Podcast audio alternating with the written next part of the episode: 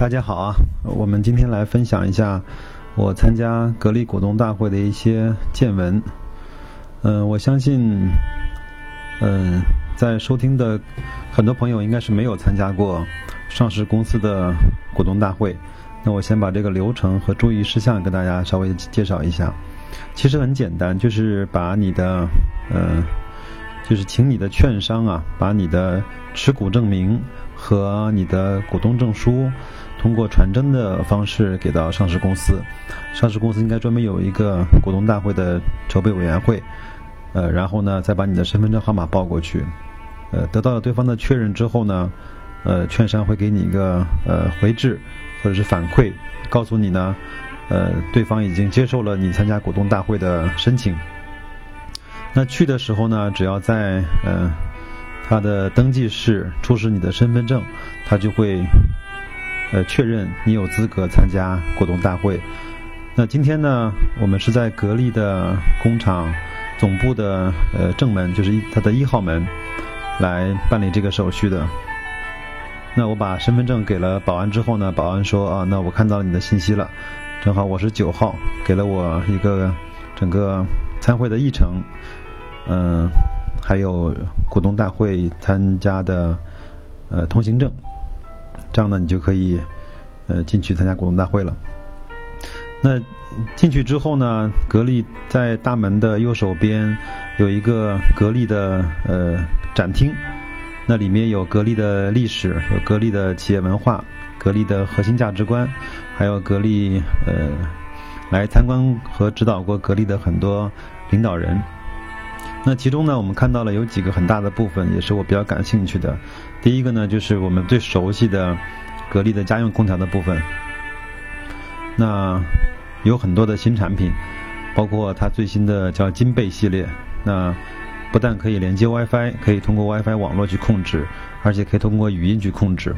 你可以说升高温度，呃，降低温度，关机，风量调小一点，或者是你直接可以说二十三度、二十四度。这个呢，我相信在使用场景中还是相对比较方便的一个设计。那另外呢，就是 格力的比较有名的，呃，包括多联机啊，还有它的磁悬浮啊，包括它的光伏系统啊。那这次呢，我还看到了它整个给远洋系列配备在大型的货轮上面的空调，还看到了它开发的专门用于房车上面的空调。那我是问他们的。呃，接待处的呃工作人员，我说，那你们和银龙合作开发的汽车空调有没有成品在展示厅里演示？他说暂时还没有。那他说大概每一年整个新品上市了之后，他们会对展厅里面的陈列会做一些调整。那呃还有呢，就是它有一个整个家居，嗯，就是生活电器的嗯小展厅，里面有我们比较熟悉的。呃，格力的 IH 的加压的电饭煲，还有净水器，还有包括小电电风扇啊、取暖器啊，包括干衣机啊，这些我们都比较熟悉的产品。那我还专门去体验了一下它的最新上市的洗衣机，那个洗衣机的做工，包括整个的性能，嗯，还是不错的。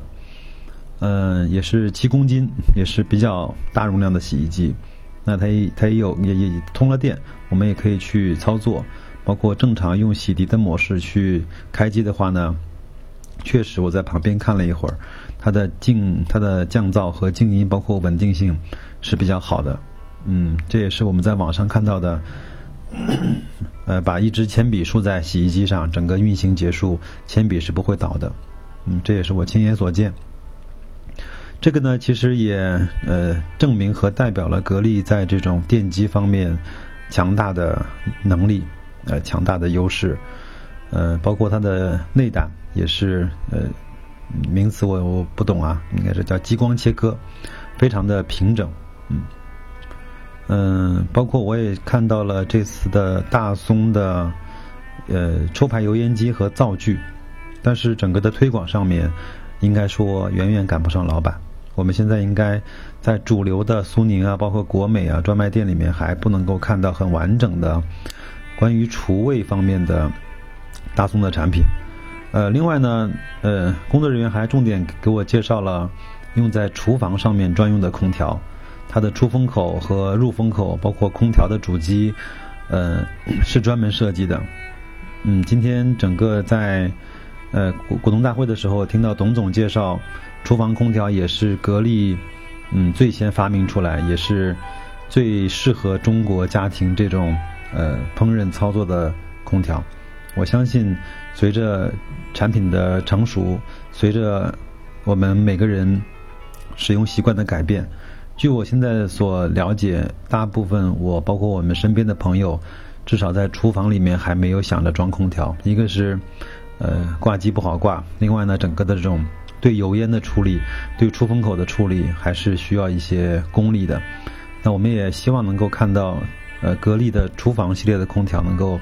更多更快的走入千家万户，走入那些新买房、新装修的那些朋友家里。参观完了展厅呢，我们就到它的五楼的综合大厅，嗯，应该也是他每年开股东大会的地方。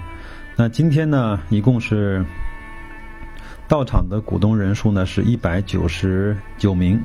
那也在现场呢进行了投票，呃。让我感受比较深的一点是，呃，开始非常准时。那董总应该是在两点二十五的时候就进入了会场，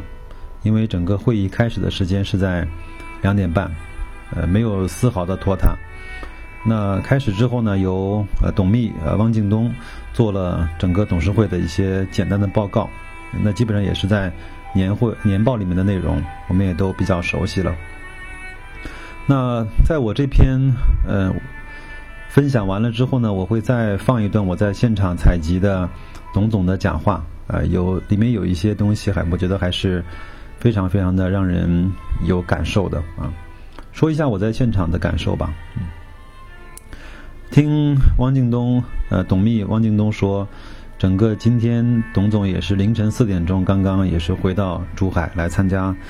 呃，出席这次的股东大会，嗯，看得出来他非常的辛苦，嗯，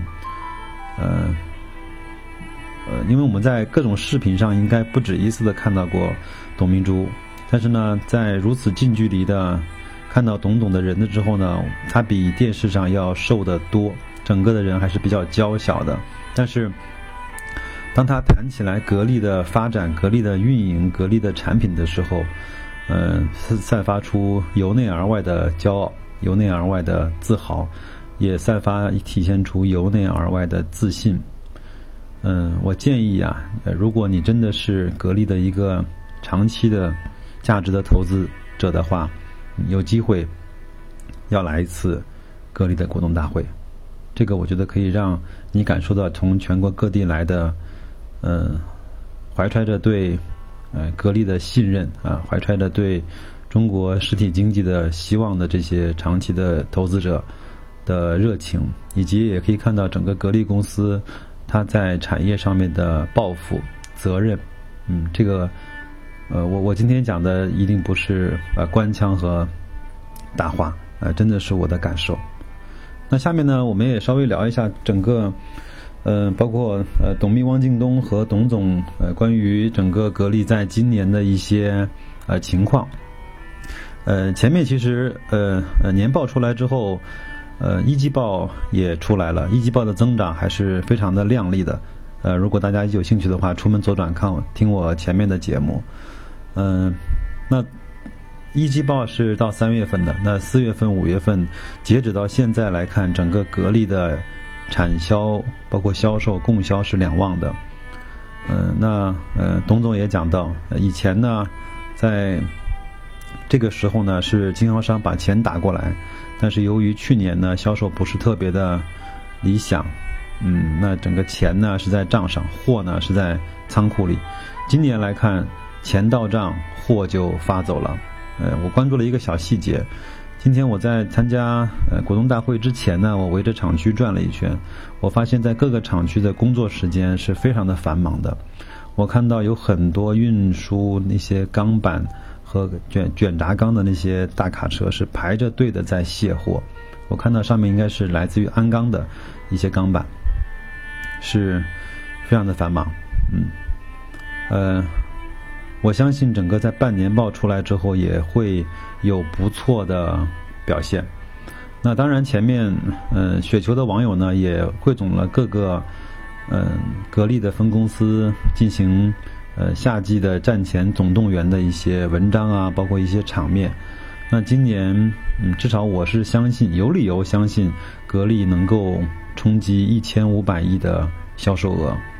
那它整个的净利还是保持的不错的。那随着它在国外的知名度的提升、占有率的提升，嗯，我们其实所担心的格力空调的呃天花板，我我我个人认为远远还没有到来。嗯，整个我们前面也看到了一个数据，是说整个在印度一季度比去年同期格力电空调的销售额增长是百分之四百。那我们也再也可以再看一下半年报，整个在海外销售的情况。嗯，这个也是我们非常期待的。格力作为一个世界空调的老大，呃，能够在世界空调的地盘上能够划出自己的呃品牌的地盘。插一个有意思的事情，在格力正格力呃总部的正对门，我看到了一家公司叫格力大金。呃，研究设计院，嗯，这个呢就是我们前面所讲的，大金的很多空调呢，在国内是由格力去代工，也是和格力联合来设计的。那大金作为日本现在最被中国用户所接受的一个品牌，能够选择格力作为它的联合设计，作为它它的联合的代工，那说明格力在这个方面应该是绝对绝对没有任何的问题了。那在现场呢，有很多热心的呃股东啊、股民也都在问一些问题。有一个问题呢，我觉得问的还是相对比较比较深刻的，嗯，也也也也也正好，呃，董总也做了非常好的回答。他是说，既然格力账上放了那么多钱，那为什么不去收购一些企业，不去投资一些更加有收益的东西呢？那董总的回答也可以在我后面的那个录音里面也可以听到。我呢是做一下归纳和总结。呃，董总是说，那我们就是一家做实体经济的，我们不是做投资的。实体经济虽然辛苦，但是呢，我们这份钱赚的踏实。我们在这个上面有我们的呃长处，也有我们的竞争力。我们如果做投资做的太容易，这个钱赚的太快啊，那可能我们就没有心思做实业了。我记得以前马云讲过一句话，说：“嗯，不是中国的经济不好，是你们公司的经济不好。”那我相信，董明珠也有这样的霸气，是说不是中国的实体经济不好，是你们公司的实体经济没有做好，格力的实体经济就很好。那董总今天在现场呢，也也也发了一个很大的豪言，说在十年之内，他相信。他现在看到的十年以内，空调的霸主格力是完全没有被撼动的可能性的。那在现场呢，也有很多人在问格力的手机啊，还有这些包括生活电器啊这些，包括和银龙的合作这些话题。那董明珠也非常坦言的说：“那你要给我点时间。”他说：“我们格力现在没有用任何的贴牌和代工，我们是自己研发，自己去用生产线来装配。我们在摸索一条制造更加的精密的生活电器的啊一个一个道路。那我才做了两代，那你想想看，苹果、三星，包括华为，包括小米，呃，包括锤子都出了好几代了。那格力，你不能够指望它出两代。”手机就能够占领全国多少多少的市场？你要给我们点时间，嗯，呃，当然插个题外话，因为我本人是用格力手机，大概也一年多的时间了。今天也有幸请董明珠董总在我手机的背后呃签了一个字。那我这部手机呢，也是中国为数不多的几部有董总 亲笔签名的一部手机，嗯。内容呢，大概就是这些。那我觉得，当然网上我相信也会有了更多的报道。现场呢，也有很多记者，呃，在在现场就在电脑上编辑，现场上发一些稿子。我相信在雪球上面也有很多人在呃做了实录啊，包括做了一些总结。那大家也可以听完我这篇报道之后呢，呃，再听一下董总在现场的发言，你会感受到这是一位真正的企业家。从他的名声啊、地位，包括嗯身家，包括拥有的资本来说、金钱来说，他其实早就不用这么拼了。作为一个六十二三岁的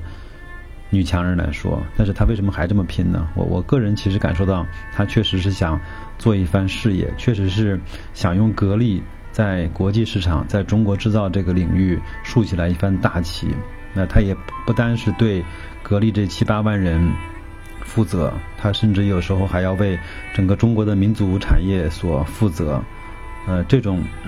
呃企业家的胸怀和呃包括责任、包括担当，我们真的是要去呃敬佩的，真的要去学习的，真的要去尊尊重的。嗯，那先说到这儿好吗？再见，各位。